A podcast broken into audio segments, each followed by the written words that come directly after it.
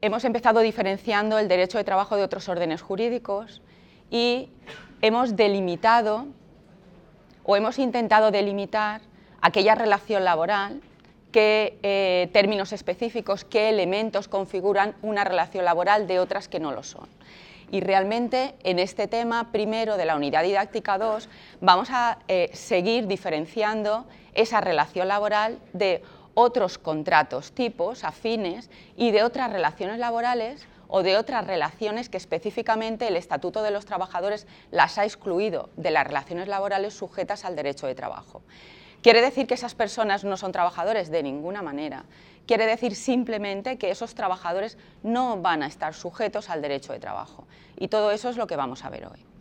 Por lo tanto, en primer lugar, partimos del concepto del de, eh, artículo 1.1 del Estatuto de los Trabajadores que ya habéis visto para, em, de alguna manera, definir qué es una relación laboral y es que es la única manera que tenemos también de definir qué es un contrato de trabajo, puesto que el Estatuto no nos ofrece una definición específica. Y este artículo 1 del Estatuto de los Trabajadores nos decía que era todo acuerdo por el que una persona presta voluntariamente sus servicios retribuidos por cuenta ajena y dentro del ámbito de organización y dirección de otra persona física o jurídica que es el empleador. Esta definición ya la visteis en el concepto de trabajador. Bueno, pues empezamos entonces por las características que tiene un contrato de trabajo. Vamos a entender siempre que un contrato de trabajo es un contrato consensual, puesto que se necesita el acuerdo de ambas partes. Recordáis aquello de la voluntariedad, que era uno de los elementos específicos de la relación laboral. La segunda característica del contrato es un contrato de cambio en el que eh, hay intereses contrapuestos, el empresario irá a obtener el máximo beneficio, como es eh, absolutamente legítimo, y el trabajador a realizar una prestación de una eh, em, manera que le compense a nivel personal, profesional y desde luego a cambio de una retribución. La siguiente característica es que es un contrato bilateral donde ambas partes son sujetos de derechos y obligaciones. Ambas partes o para ambas partes se van a generar derechos y obligaciones a lo largo de toda la relación laboral. Incluso veremos más adelante que puede ser que finalizada la relación laboral aún se hayan generado obligaciones tanto por parte del trabajador como por parte de la empresa que perduren, que perduren con un máximo de dos años. Y la última característica del contrato es que es un contrato de tracto sucesivo. El contrato de trabajo no es algo que se firme en un día para una actuación en un día, sino que lo que yo firme en un contrato de trabajo, el compromiso que adquiera en el contrato de trabajo se me va a exigir cada uno de los días hasta que finalice la fecha prevista en el propio contrato de trabajo o el objeto previsto en el propio contrato de trabajo. Por lo tanto, volvemos a los elementos eh, configuradores del contrato de trabajo, que era aquello que ya visteis de que debía ser una relación laboral personalísima, voluntaria, remunerada, dependiente y en régimen de ajenidad. Veréis además que eso es algo que hoy voy a repetir muchas veces porque son los elementos que vamos a utilizar para diferenciar aquellas relaciones laborales que yo creía o yo creo que son trabajadores por cuenta ajena, pero por eh, faltar alguno de estos matices no van a ser trabajadores sujetos, como he dicho antes, al derecho laboral. Eh, dentro de las funciones del contrato de trabajo vamos a tener dos funciones. Una que es constitutiva de la relación laboral, es decir, algo que ocurre en el derecho de trabajo es que hablamos de contrato de trabajo como si siempre estuviéramos hablando de un documento escrito y no es así contrato de trabajo encierra una relación laboral, exista el documento o no lo exista. Quiere decirse, en cuanto hay una relación, en cuanto yo entre un establecimiento y una persona me diga que desea, yo voy a entender que esa persona está realizando una actividad laboral. Y a partir de ahí voy a entender que se han generado derechos y obligaciones para la persona que me está atendiendo y para el empresario. Voy a entender, no, es que es así. Efectivamente, desde el momento en que se presta una relación laboral, en el momento en que se presta un servicio para un empresario, Con las notas definitorias del contrato de trabajo que he comentado anteriormente, existe contrato de trabajo aunque no exista el documento específico. Otra función del contrato de trabajo es la función normativa o reguladora. Cuando yo contrato a un trabajador y decido qué tipo de contrato voy a utilizar, que veremos más adelante, determinados tipos de contrato, yo ya sé que si utilizo, por ejemplo, un contrato por eh, circunstancias de producción, ese contrato tiene un máximo, que según el estatuto son seis meses, y por convenio colectivo se puede ampliar hasta 12 meses en un periodo de 18. Por lo tanto, yo ya sé que si utilizo ese contrato de trabajo, es una norma imperativa absoluta que no voy a poder modificar. A partir de ahí voy a poder pactar otras cosas, pues en lugar de 30 días de vacaciones que sean 35, que mi categoría profesional va a ser una u otra. Pero el hecho de elegir un contrato de trabajo, ya toda la norma que requiere, todos los requisitos básicos de, ese contrato de trabajo van a ser de utilización en mi relación laboral. Y esas normas que contienen los contratos de trabajo son normas imperativas absolutas que no voy a poder modificar, como por ejemplo os he explicado lo de la duración máxima en este tipo de contrato. ¿Qué otros elementos esenciales eh, voy a tener en un contrato de trabajo? Esos tres elementos, consentimiento, objeto y causa, que probablemente ya hayáis visto en otro tipo de contratación, y no es más que el consentimiento en cuanto a que debe ser eh, libre, no puede tener ningún tipo de presión, de coacción, hablamos de que uno de los elementos calificadores del contrato de trabajo es la voluntariedad. Por lo tanto, debe haber una voluntariedad absoluta a la hora de firmar un contrato de trabajo. Cuando veamos el caso del despido, veremos, por ejemplo, una sentencia que, ha habido hace muy poquito, hace dos meses, en cuanto a una firma de un finiquito en blanco.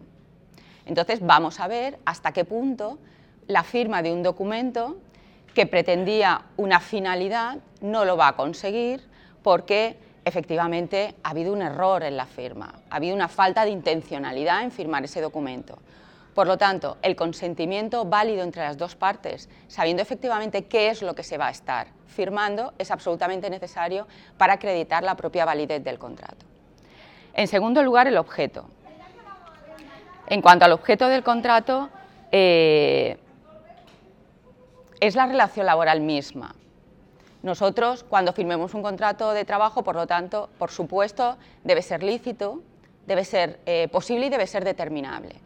Si yo eh, establezco una cláusula contractual con uno de mis trabajadores en la que le estoy requiriendo algo de imposible cumplimiento, y podría poner el ejemplo de una inmobiliaria donde yo sé que en los últimos 10 años o en los últimos dos años la media de ventas son cinco viviendas y a este trabajador le estoy pidiendo en una cláusula, en un contrato, que si en seis meses no consigue vender 200 viviendas, va a finalizar el contrato de trabajo, esa cláusula, lógicamente, por imposible, puedo acreditar que es imposible y esa cláusula directamente puede ser anulable por parte del trabajador.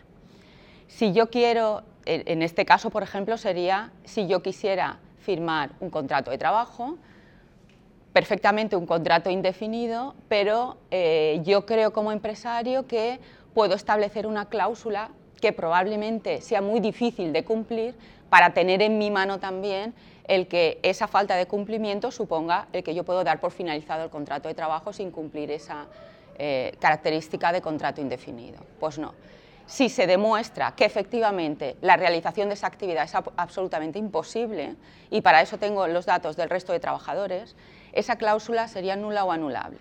¿de acuerdo? El contrato de trabajo seguiría vigente, pero esa cláusula específicamente sería anulable. Bueno, y en tercer lugar tendríamos la causa, que es la función típica del contrato de trabajo, que no es más que eh, el ofrecer una retribución a cambio de una prestación laboral. Bueno, pues tenemos muy determinado y tenemos muy definido que es un contrato de trabajo, pero ahora vamos a ver las dificultades que se nos pueden generar. En primer lugar, en cuanto a los problemas de calificación jurídica. Debemos tener en cuenta que la calificación que las partes den a la relación laboral es irrelevante. ¿Qué quiere decir esto? Que si a mí mi empresa me pide que yo, trabajadora por cuenta ajena, a partir del mes que viene, eh, me dé de alta en el régimen especial de trabajadores autónomos porque eh, resulta muy caro eh, seguir con mi seguridad social, aunque nosotros le demos una apariencia formal a esa relación que hay entre las partes, lo que se va a tener en cuenta y lo que efectivamente va a valer es lo que realmente hagamos. Si yo realizo una actividad, desde luego voluntaria, segura, pero en régimen de dependencia, de subordinación y de ajenidad, el que yo haya cursado un alta en autónomos y me haya dado de alta en la agencia tributaria, realmente a la hora de determinar si hay una relación laboral, no tiene absolutamente nada que ver. Porque lo que dice el derecho del trabajo es que la calificación que se den a las partes es absolutamente irrelevante. Por lo tanto, lo que tenemos que examinar en cada relación laboral es efectivamente cómo se está trabajando. Y esa va a ser una de las prácticas que hagamos, establecer, y eso es lo que hace realmente la inspección de trabajo cuando eh, se enfrenta a una relación laboral que no termina de em, comprender si efectivamente tenemos delante un trabajador por cuenta propia o tenemos delante un trabajador por cuenta ajena. Bien, yo tengo unos documentos que no es un contrato de trabajo y un alta en la tesorería. Lo que tengo es un alta de autónomo y un alta en la agencia tributaria. Pero ¿cómo se está realizando esa actividad laboral? Eso es lo que vamos a determinar hoy. Eh, en segundo lugar, en cuanto a los problemas de calificación jurídica, vamos a tener en cuenta que existe una presunción de laboralidad. Es decir, lo que os he comentado antes, cuando yo entro a un establecimiento y alguien me pregunta qué quiero, yo entiendo que ese es trabajador. Se dice que existe una presunción de laboralidad, una presunción iuris tantum de laboralidad, es decir, salvo prueba en contrario, que quiere decir que sí, efectivamente yo entiendo, eh, empiezo a comprender que eso es una relación laboral, pero, claro, siempre se me pueden dar las pruebas que en contrario se me diga que no es una relación laboral. ¿Por qué? Vamos a ver ahora después las relaciones laborales excluidas. Es decir, eh, vamos, a, vamos a ver aquellas relaciones laborales que como falta alguna nota definitoria del contrato de trabajo no es relación laboral. Por ejemplo, em, eh, sería muy difícil de creer, pero si en el establecimiento donde he entrado eh, después la empresa me comenta que no es un trabajador, sino que es un vecino que ha bajado a ayudar porque me han llamado que mi madre está muy enferma y he tenido que marcharme, se puede entender que hay una relación de benevolencia y buena vecindad y que por lo tanto, como no va a haber retribución, me está haciendo un favor en un momento de necesidad, no se entiende que hay una relación laboral. ¿Mm? Os he dicho que es muy difícil de creer, hay que acreditarlo, pero existe la posibilidad. Por lo tanto, presunción de laboralidad siempre que habría que destruir. Y analizaríamos los elementos constitutivos del contrato de trabajo. Surge la situación, surge esa, eh, visión, aquello que yo entiendo que es una relación laboral, eh, aquello que se me intenta demostrar que no lo es, y entonces cojo mis elementos calificadores del contrato de trabajo y empiezo. Hay voluntariedad, hay retribución, hay dependencia, hay ajenidad, pues decido claramente relación por cuenta ajena o no es relación por cuenta ajena. Bien, para empezar a, poder diferenciar estos tipos de relaciones, os voy a comentar que existen figuras afines al contrato de trabajo que seguramente conocéis y si no conoceréis más adelante, simplemente por mencionarlas.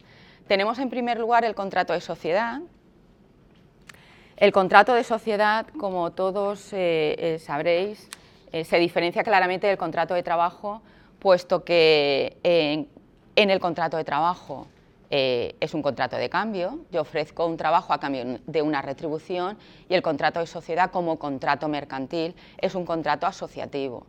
Se ponen en común unos bienes para obtener un beneficio. Las partes son jurídicamente iguales, cuando en un contrato laboral las partes no son jurídicamente iguales, hay una desigualdad manifiesta, por eso existe la parte colectiva del derecho de trabajo, para conseguir una igualdad, un equilibrio de fuerzas.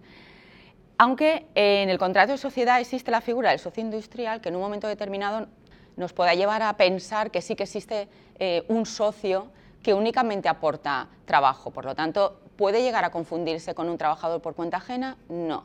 ¿Por qué? Porque ese socio que solo aporta trabajo si hay beneficios en la empresa, será retribuido su trabajo. Si no lo hay, no. Aporta su trabajo, pero ese porcentaje de beneficios que se, tendrá a final de año o como se estipule, solamente se tendrá si existe ese beneficio. Por lo tanto, ¿hay ajenidad? Sería mi pregunta. No, no hay ajenidad. Va a depender de que se obtenga ese beneficio. Falta uno de los elementos calificadores, por lo tanto, no puede ser un contrato de trabajo. Después tenemos otras eh, figuras afines, que es el contrato de ejecución de obra y el contrato de arrendamiento de servicios, pero ambos contratos, eh, en ambos hay un eh, trabajador que necesita realizar una actividad a cambio de un precio. Y vamos a pasar ya directamente a las relaciones laborales excluidas.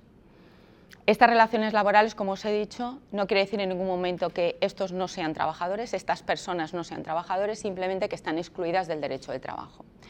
¿Por qué pueden estar excluidos? ¿Por qué se puede estar excluido el derecho de trabajo? En primer lugar, tenemos las exclusiones declarativas, que son aquellas en las que falta alguno de esos elementos calificadores que tanto os estoy comentando. Y otras exclusiones van a ser las constitutivas, que son aquellas que una regulación específica ha determinado que eh, deba regirse por esa regulación, no por el derecho de trabajo. Tenemos únicamente el caso de los funcionarios que tienen el estatuto básico del empleado público. Por lo tanto, son trabajadores, son trabajadores por cuenta ajena, pero normativamente se ha determinado que exista otra regulación específica que, eh, que regule su relación laboral. Y las siguientes relaciones excluidas son todas las que vamos a ver a continuación. En primer lugar, los trabajadores por cuenta propia. Ya la disposición final del Estatuto de los Trabajadores establece que el trabajador, el trabajo realizado por cuenta propia no estará sometido a la relación laboral. Pero además, el Estatuto del Trabajador Autónomo, la, de, la Ley 20 de 2007, establece qué trabajadores se entienden que son trabajadores por cuenta propia. Por lo tanto, nos determina qué trabajadores, qué características van a tener los trabajadores que específicamente van a trabajar por cuenta propia y no van a ser trabajadores por cuenta ajena.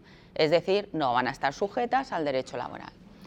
El primero de los casos son las personas físicas que realicen de forma habitual, personal y directa, por cuenta propia, y fuera del ámbito de dirección y organización de otra persona una actividad económica o profesional a título lucrativo, de no ocupación a trabajadores por cuenta ajena. Es decir, vamos a considerar trabajador por cuenta propia aquella persona que realiza ese tipo de actividad independientemente de que tenga trabajadores o no a su cargo. Hay veces, eh, no sé por qué, que surge la duda, pero si es que yo soy un trabajador que no tengo contratado trabajadores ni nada, yo me entiendo que soy un trabajador por cuenta ajena. No, no. Desde el momento en que el trabajador realiza una actividad en régimen de autoorganización, y vamos a ver eh, ahora mismo que tenemos una figura que queda ahí de alguna manera intermedia, pero no en este caso, es un trabajador por cuenta propia, claramente definido. Pero ¿quiénes más se entienden como trabajadores por cuenta propia? Los trabajos realizados por familiares de los anteriores, familiares de los anteriores con los que se convive y en este caso se entiende que existe una presunción, de la misma manera que antes os he dicho que existe una presunción de laboralidad, en este caso existe una presunción iuris tantum de no laboralidad. Yo soy familiar, entendiéndose familiar aquella persona eh, cónyuge, ascendientes y extendientes y descendientes por consanguinidad o afinidad hasta el segundo grado inclusive. Eso es lo que se entiende como familiar en derecho del trabajo. Bien, yo tengo un familiar que convive conmigo, ese familiar trabaja en mi empresa, pues existe una presunción de que esa persona es un trabajador por cuenta propia y existe una presunción que debo destruir. Si no la destruyo, ese trabajador debe darse de alta en el régimen especial de trabajadores eh, eh, el régimen especial de trabajadores autónomos, trabajador por cuenta propia, por el simple hecho de ser familiar hasta segundo grado y convivir en mi unidad familiar. Y tendría que destruir esa presunción para que se convirtiera en un trabajador por cuenta ajena. Eh, tenemos una excepción, que es aquel autónomo que contrata eh, menores de 30 años y mayores de 30 años con dificultades de inserción social. Tenéis ahí puestos que se entiende por dificultades de inserción. En estos casos sí se permite la contratación, pero no van a cotizar a la prestación por desempleo. Por lo tanto, debemos valorar, o como empresa yo tengo que valorar qué es lo que me interesa. Se me da, la norma me da la posibilidad de poder contratar a mi hijo de 20 años como trabajador por cuenta ajena, pero no va a cotizar por desempleo, cuando si se da de alta como autónomo colaborador mío, por ejemplo, a día de hoy sí puede cotizar por prestación por desempleo. Por lo tanto, realmente no es más que eh, un cálculo matemático la decisión que yo voy a adoptar entre si quiero que sea cuenta propia o quiero que sea cuenta ajena. Pero solamente en este caso. En todos los demás está claramente definido y se debe utilizar uno de los dos regímenes. El tercero de los casos, socios industriales de sociedades regulares, colectivas y comanditarias, comuneros de comunidades de bienes y sociedades civiles irregulares. Tenemos el caso número 5, aquellos que ejerzan funciones de dirección y gerencia, que lleva el desempeño del cargo de consejero o administrador, es decir, no estoy hablando del gerente que yo contrato para ser gerente de mi empresa, pero que es un contratado, ¿eh? puede ser un trabajador por cuenta ajena, alta dirección, Estoy hablando de aquella persona que ejerce función de dirección y gerencia, pero que conlleva el cargo de consejero o administrador, es decir, que es titular de la empresa. O, además, que presten otros servicios para una sociedad mercantil capitalista a título lucrativo, de forma personal, habitual y directa, cuando posee el control efectivo de la sociedad. Y la pregunta sería, ¿y cuándo posee el control efectivo de la sociedad? ¿Qué porcentaje de acciones tiene que tener un socio para que eh, dentro del ámbito laboral, estamos hablando, se entienda que posee el control efectivo de la sociedad? Pues tenemos tres casos. El primero de ellos cuando la mitad del capital social se distribuye entre socios con los que convive.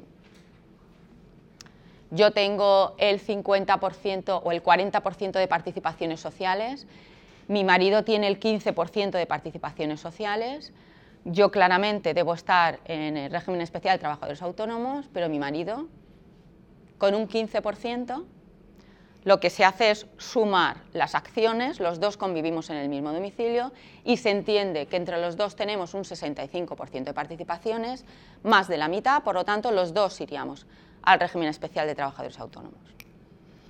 Siguiente caso, cuando se tiene un porcentaje de acciones igual o superior a la tercera parte. Tengo un 33% de acciones, no soy ni administradora ni gerente, pero tengo mi 33% de acciones, por lo tanto, cuenta propia. Tercer caso, solo tengo un 25%. Si solo tengo un 25%, ¿se entiende que poseo el control efectivo de la sociedad? No. En este caso, se me exige que además del 25%, debo tener funciones de dirección y gerencia. Debo ser gerente solidario, mancomunado, como quiera, pero únicamente con el 25%. Si no tengo funciones de dirección y gerencia, me iría al cuenta ajena. ¿vale? Por lo tanto, aquellas eh, personas que ejerzan estas funciones o que tengan este porcentaje de eh, acciones, pero tengo que ver cada uno de los casos según el porcentaje.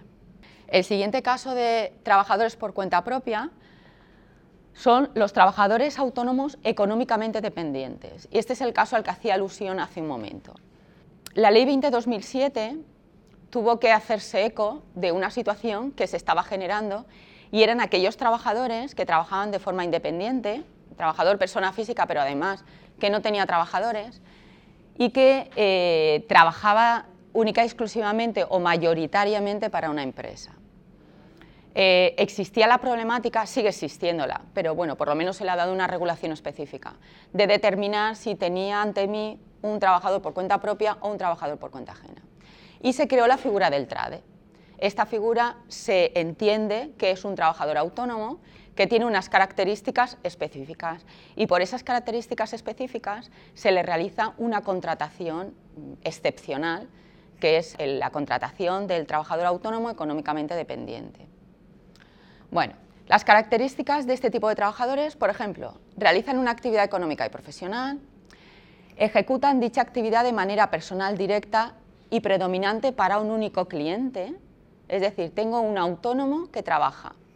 Siguiente, causando casi el 75% de sus ingresos, o sea, mínimo el 75% de los ingresos van a ser para un único cliente, pueden ser perfectamente el 100%. tengo un autónomo que se compromete mediante un contrato a que va a trabajar mayoritariamente para una empresa. Se compromete a que no tendrá a su cargo trabajadores por cuenta ajena y a que tampoco va a poder contratar o subcontratar por otra empresa. Fijaos cómo se parece esto al trabajador por cuenta ajena. Pero luego seguimos. No eh, va a ejecutar su actividad de manera indiferenciada con los demás trabajadores que presten servicios laborales por cuenta del cliente, es decir, eh, debe estar muy claro cuando yo entro a una empresa qué trabajador es el trabajador por cuenta ajena y el trabajador autónomo económicamente dependiente. Si hay confusión, quiere decir que algo pasa. Se debe trabajar de manera absolutamente diferenciada. ¿Cómo? Porque se disponga de infraestructura productiva y material propios y porque desarrolla su actividad con criterio organizativo propio. ¿Mm? Veis que es una figura que realmente eh, queda ahí un poco eh, intermedia entre el trabajador por cuenta ajena y el trabajador por cuenta propia. Es una figura bastante polémica que a día de hoy se está desarrollando mucho, pero que, eh, en fin, a la hora de determinar y demostrar si existen las notas de dependencia, genidad, retribución, etcétera, etcétera, eh, en muchos, muchísimos casos eh, se llega a entender que ese trade efectivamente no es un trade, sino que estamos hablando de un trabajador por cuenta ajena. Por lo tanto, es una figura que hay que estudiarla bastante en profundidad.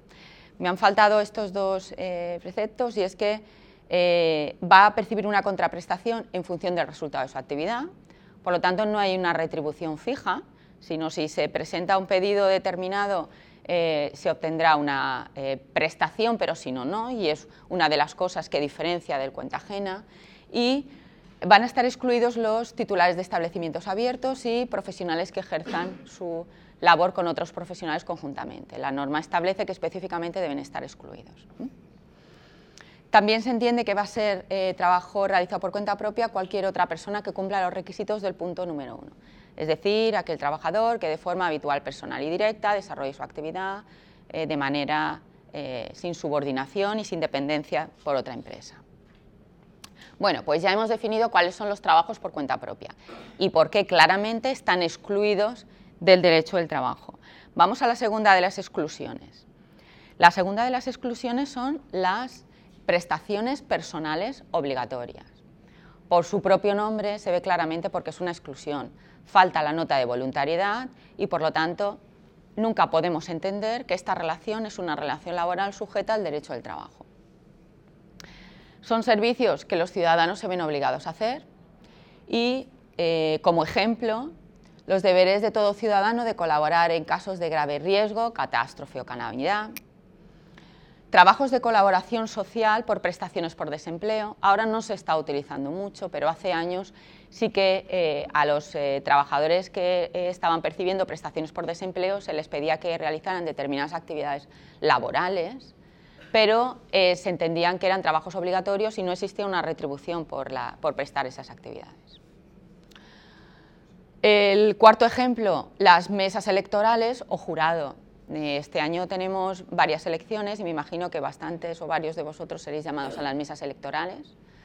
Tendréis un horario, tendréis un cometido a realizar, tendréis una retribución, pero seguirá faltando la nota de voluntariedad.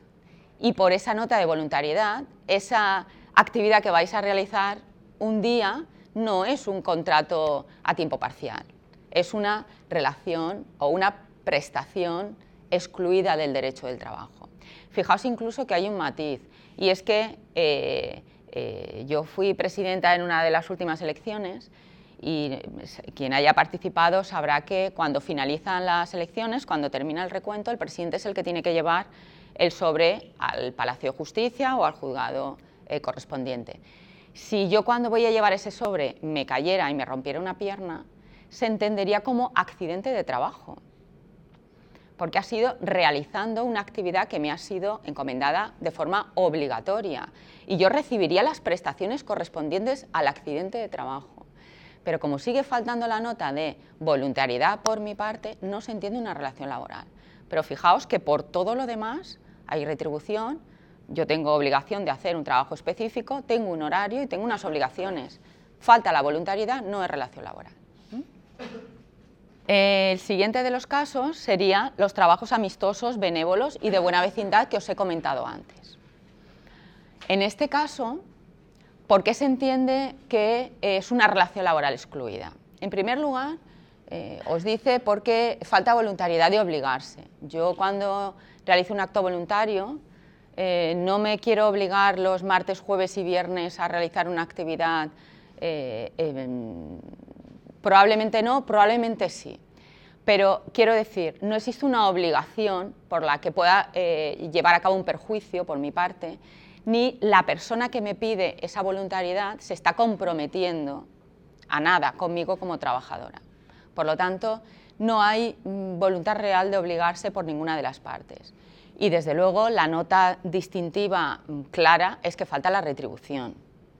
Eh, yo voy a prestar una, una actividad, a lo mejor sí todos los medios días voy a ir a un comedor porque ya me he comprometido a ello y voy a ir en un horario específico, voy a realizar una actividad específica por la que no cobro. Falta la retribución, no es relación laboral. Y aquí debemos eh, diferenciar una cosa, y es que es indiferente que yo trabaje para una organización sin ánimo de lucro o no. Yo puedo trabajar para una ONG y ser una trabajadora por cuenta ajena y puedo trabajar para una ONG y ser una voluntaria. Mm, creo que veis claramente que la retribución va a ser lo que va a diferenciar un voluntario de un trabajador por cuenta ajena indistintamente del tipo de empresa en el que esté trabajando. Y en el último caso no es relevante que el trabajo sea prestado de forma ocasional o esporádica porque también puede ser prestado de forma permanente. Yo, como os he comentado antes, me puedo comprometer a que todos los sábados voy a realizar una actividad. Y perfectamente, con un contrato de trabajo a tiempo parcial, eh, eh, puede existir el mismo compromiso. ¿Diferencia entre uno y otro? La retribución. Pues pasamos, por tanto, a las últimas relaciones laborales excluidas, que son los trabajos familiares. Como os he comentado antes, son directamente excluidos. Se piden dos requisitos, que convivan con el empresario, Presunción iuris tantum, ¿eh? salvo prueba en contrario. Convivencia con el empresario se va a entender como excluido y em, no se van a considerar como trabajadores por cuenta ajena aquellos que demuestren su prestación como asalariados. ¿Por qué, ¿Por qué existe esta exclusión? Se entiende que dentro de una unidad familiar los beneficios que se obtienen en la unidad familiar van a ser para todos los miembros de la unidad familiar, que no hay una separación entre el titular de la actividad, que pueden ser los padres o no, pueden ser perfectamente los hijos a día de hoy que contraten a los padres, pero que cuando hay una convivencia, los beneficios que se obtengan son para toda la comunidad, no solamente para el titular de la empresa. Pero si yo consigo demostrar que, eh, bueno, aparte que tengo el contrato de trabajo que ya os he dicho antes, que la forma que se le dé por las partes no es más que algo, no es más que un indicio, pero tampoco es determinante. Pero bueno, si yo parto con que tengo un contrato de trabajo, parto con que ficho todos los días a la hora de entrada y de salida como el resto de mis compañeros, que realicen mi actividad, que únicamente recibo el salario absolutamente como todos los demás, mis días de vacaciones, etcétera, etcétera, etcétera, en un momento determinado quizás sí pueda demostrar que hay efectivamente una relación laboral, aunque el titular de la empresa sea mi padre y yo viva en casa, pero que únicamente estoy sujeta a un salario como el resto de mis compañeros. Pero habría que demostrarlo.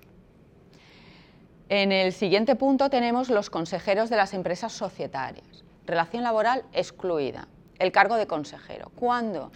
Cuando eh, comporta únicamente la realización de los cometidos inherentes al cargo, es decir, cuando son representantes que emiten informes, van a votar, a deliberar, representación de la empresa, que no se realiza una actividad específica.